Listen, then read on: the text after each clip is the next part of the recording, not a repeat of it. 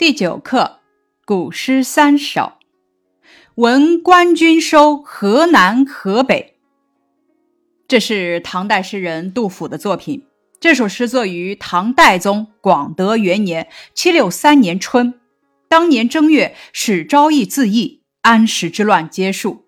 杜甫听到这个消息，不禁惊喜欲狂，手舞足蹈。冲口唱出这首七律。诗的前半部分写初闻喜讯的惊喜，后半部分呢写诗人手舞足蹈做返乡的准备，凸显了急于返回故乡的欢快之情。全诗情感奔放，处处渗透着喜字，痛快淋漓地抒发了作者无限喜悦兴奋的心情，因此被称为杜甫生平第一快诗。除了第一句叙事点题之外，其余各句都是抒发诗人忽闻胜利消息之后的惊喜之情。诗人的思想感情出自胸臆，奔涌直泻。后六句都是对偶，但却明白自然，像说话一般，有水到渠成之妙。咱们来了解一下这首诗的作者杜甫。杜甫字子美，祖籍襄阳人，今属湖北。唐代诗人，后世称之为杜少陵、杜工部。其文学成就作品大多反映当时的社会面貌，尤其描述民间疾苦，多抒发他悲天悯人的忧国忧民的情怀。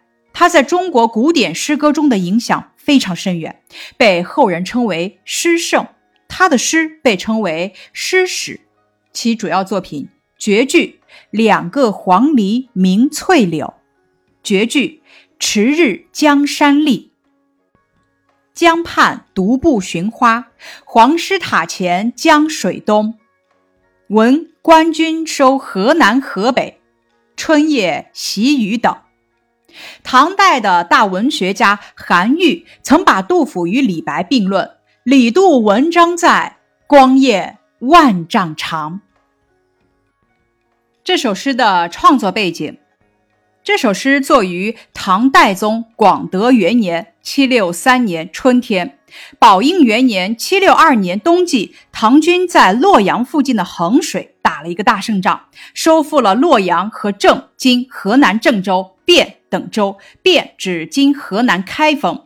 叛军头领雪松、张忠志等纷纷投降。第二年，史思明的儿子史昭义兵败自缢，其部将田承嗣、李怀仙等相继投降。至此，持续八年之久的安史之乱宣告结束。杜甫是一个热爱祖国而又饱经丧乱的诗人，当时正流落在四川。听闻这个大快人心的消息之后，欣喜若狂，遂走笔写下了这首诗。杜甫在这首诗下自注：“于田园在东京。”这首诗的主题是书写忽闻叛乱已平的捷报，急于奔回老家的喜悦。闻官军收河南河北，闻是听说。官军指的是唐朝军队。接下来，咱们开始学习这首诗。剑外忽传收蓟北，初闻涕泪满衣裳。这首诗的开篇便点出了写作的缘由，即剑外忽传收蓟北，因此诗人惊喜莫名，以至于刚一听到便涕泪如雨。涕泪满衣裳里，既有对战乱江西百姓终于可以安定下来的欣慰之情，也有对自己数年来颠沛流离，终于可以回归家园的感慨之意，更有对回忆多年离乱的痛切之情。诗人悲喜交集的复杂感情，都浓缩在这短短的五个字中了。剑外指的是作者所在的属地，冀北泛指唐朝冀州北部地区，当时是叛军盘踞的地方。出是刚刚的意思，涕泪在此处专指眼泪。此处的“长”满衣“长”是个多音字，“长”组词霓裳，裳清音组词衣裳。这两句诗的意思是什么呢？我身在蜀地时，忽然听说朝廷的军队已经收复了蓟北。刚刚听到这个喜讯，激动的泪水就沾满了衣裳。问题：从“满”字中，你读懂了什么？“满”字突出诗人喜极而泣的状态。诗人的喜是因为国家失地的收复，从中体会到诗人炽热的。爱国情感。接着，咱们看下两句：“却看妻子愁何在，漫卷诗书喜欲狂。”“却看”是回头看的意思，妻子这里指的是妻子和孩子，“漫卷”是随意的卷起来，只兴奋的不能读书了。却看妻子愁何在，漫卷诗中喜欲狂。后人呢，从这两句诗中活用出了“欣喜若狂”，又作“欣喜欲狂”这个成语。这两句是什么意思呢？回头看妻子和孩子，脸上哪里还有愁容？我胡乱的收拾起诗稿和书籍，高兴的简直要发狂。漫卷形象地表现出了诗人的激动心情，而喜欲狂更是直抒胸臆，把感情啊推进到一个更热烈的层次上。先写家眷也一改愁容，喜形于色，再写自己草草地卷起诗书，无心再读。这极为反常的举动，恰当地反映了诗人欣喜欲狂的心态。喜欲狂，既是上面初闻惊喜的结果，又是下面由惊喜而引发展望的原因。问题：三四句诗运用了怎样的描写手法，体现了诗人怎样的情感？运用了侧面描写的手法，通过描写周围人物及妻子和孩子的表现。衬托出自己心情之兴奋，诗人回头看到身边的妻儿也一扫愁容，他胡乱地收拾起诗稿和书籍，陷入这巨大的喜悦中。漫卷二字形象地表现了诗人的激动心情，喜欲狂则将感情推进到一个更高的层次上。咱们接着往下看，白日放歌须纵酒。青春作伴好还乡，放歌是放声歌唱的意思，纵酒是纵情喝酒的意思。青春呢，指的是春天；作伴指的是陪伴；还乡指返回故乡。这两句诗的意思是在白天里，我放声高歌，畅饮美酒，多想趁着这明媚的春光，和家人一起。返回故乡，因为喜欲狂而纵酒放歌，遂生青春作伴、乘舟返乡的遐想。诗人把内心的狂喜之情做了进一步的渲染与升华。咱们接着再往下看，即从巴峡穿巫峡，便下襄阳向洛阳。巴峡。在此处指的是嘉陵江上游浪水白水段的江峡，因其曲曲折折，形如八字，故称巴峡，又称巴江。巫峡指长江三峡之一。襄阳在今湖北省，洛阳在今属河南省。这两句诗什么意思呢？立刻乘船从巴峡东下，穿越巫峡的叠嶂，一路顺流而下。一过襄阳，便由陆路直奔故乡洛阳。这首诗的尾联想象回程，展望旅程的美好。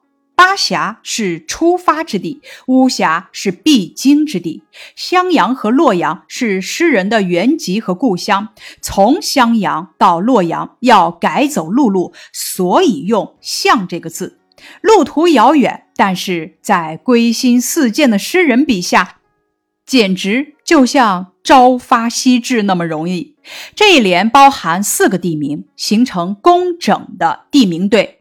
而用“即从”“便下”使这两句紧紧相连，一气贯注，加上“穿”“向”的动态与“两峡”“两阳”的重复，就有了一泻千里的气势，将诗人急于回到家乡的情感和强烈的爱国情感表现得淋漓尽致。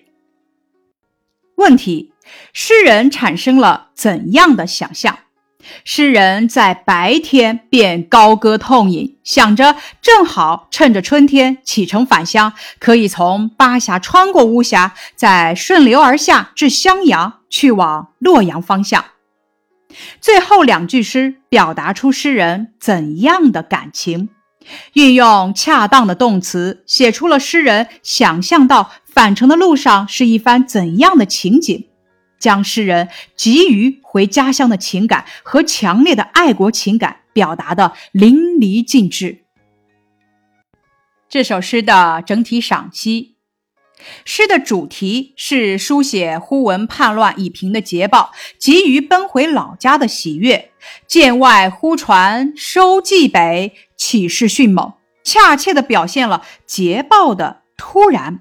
诗人多年漂泊剑外。倍尝艰苦，想回故乡而不可能，就是由于冀北未收，安史之乱未平。如今忽传收冀北，惊喜的洪流一下子冲开了郁积已久的情感闸门，令诗人心中涛翻浪涌。初闻涕泪满衣裳，初闻锦城忽传，忽传表现捷报来的太突然；涕泪满衣裳，则是以形传神，表现突然传来的捷报在初闻的一刹那所激发的感情波涛，这是喜极而悲、悲喜交集的真实表现。冀北已收。战乱，江西乾坤疮痍，黎民疾苦都将得到疗救。诗人颠沛流离、感时恨别的苦日子啊，总算是熬过来了。然而痛定思痛，诗人回想八年来熬过的重重苦难，又不禁悲从中来，无法压抑。可是这一场浩劫终于像噩梦一般过去了，诗人可以返回故乡了，人们将开始新的生活，于是又转悲为喜，喜不自胜。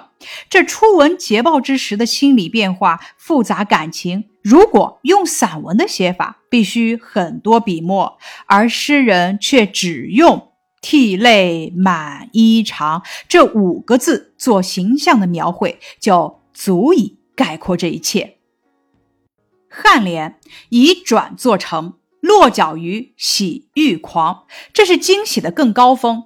却看妻子漫卷诗书，这是两个连续性的动作，带有一定的因果关系。当诗人悲喜交集、涕泪满衣裳之时，自然想到多年来同受苦难的妻子儿女。却看就是。回头看，回头看这个动作极富意蕴。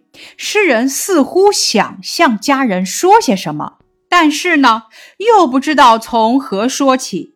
其实无需说什么了，多年笼罩全家的愁云不知道跑哪儿去了。亲人们都不再是愁眉苦脸，而是笑逐颜开、喜气洋洋。亲人的喜。反转来，增加了诗人的喜。诗人再也无心伏案了，随手卷起诗书，大家同享胜利的欢乐。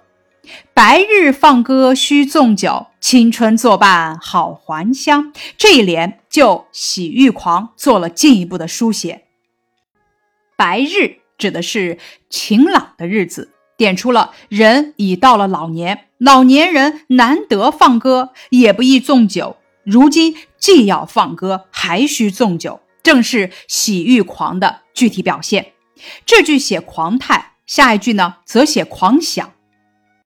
青春指春天的景物，春天已经来临，在鸟语花香中，与妻子儿女们作伴，正好还乡。诗人想到这里，自然就会喜欲狂了。尾联写诗人青春作伴好还乡的。狂想，身在梓州，今四川绵阳市三台县，而弹指之间，心已回到故乡。诗人的惊喜达到了高潮，全诗也至此结束。这一联呢，包含四个地名：巴峡与巫峡、襄阳与洛阳，即各自对偶，就是句内对，又前后对偶，形成工整的地名对。而用急从变下缓和两句紧连，一气贯注，又是活泼流走的流水对。再加上川向的动态与两峡两阳的重复，文式音调迅疾，有如闪电，准确地表现了诗人的想象飞驰。巴峡、巫峡、襄阳、洛阳这四个地方之间都有很漫长的距离，而一用即从川变下。向贯穿起来，就出现了即从巴峡穿巫峡，便下襄阳向洛阳的急速飞驰的画面，一个接一个的从咱们眼前一闪而过。在这里需要特别指出的是，诗人既展示想象，又描绘实景。从巴峡到巫峡，狭险而窄，舟行如梭，所以用“穿”这个字。而出巫峡到襄阳顺流即驶，所以呢用下这个字；从襄阳到洛阳以换陆路，所以诗人用向这个字，足以见得诗人用字高度准确。全诗的感情奔放、痛快淋漓地抒发了作者无比喜悦的心情，后代的诗论家都极为推崇此诗。蒲启龙赞其为杜甫生平第一首快诗也。此诗除了第一句叙事点题之外，其余的各句都是抒发诗人忽闻胜利消息之后的惊喜之情。诗人的思想感情出自胸臆，奔涌直泻。以上是《闻官军收河南河北》这首诗的学习内容。感谢你的收听。